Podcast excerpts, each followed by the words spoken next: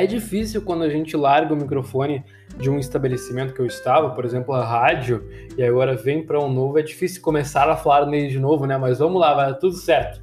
Falo isso porque eu já regravei isso aqui umas cinco ou seis vezes, justamente esse episódio, mas eu queria falar da foto desse episódio aqui.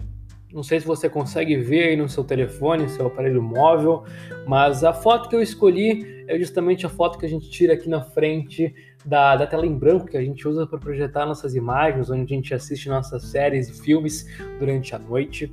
E é uma foto bastante representativa para mim.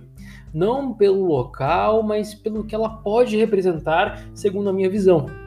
Uh, a gente é jovem, 18, 20 anos e temos muita coisa pela frente.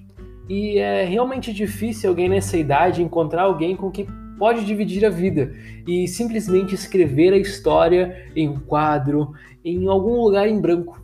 E é isso que a gente está fazendo, escrevendo a nossa história. E é tão bom dividir lá com você, tão bom dividir cada momento contigo, cada café, cada música compartilhada na nossa playlist, cada momento é especial e singular.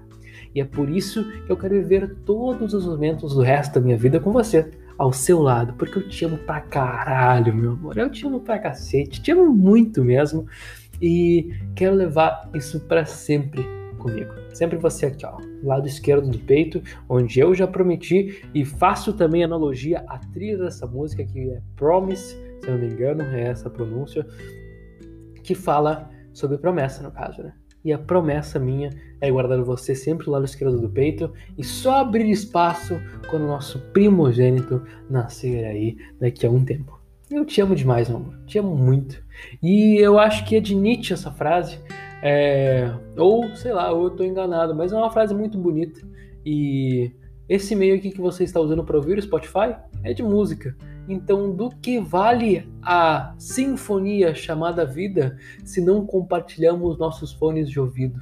E eu quero compartilhar o meu sempre com você, minha linda. Meu amor, minha linda, minha perfeita, maravilhosa, cheirosa, gostosa e tudo mais. Você mesmo, Rayana Richter. E aí, vamos pro próximo episódio?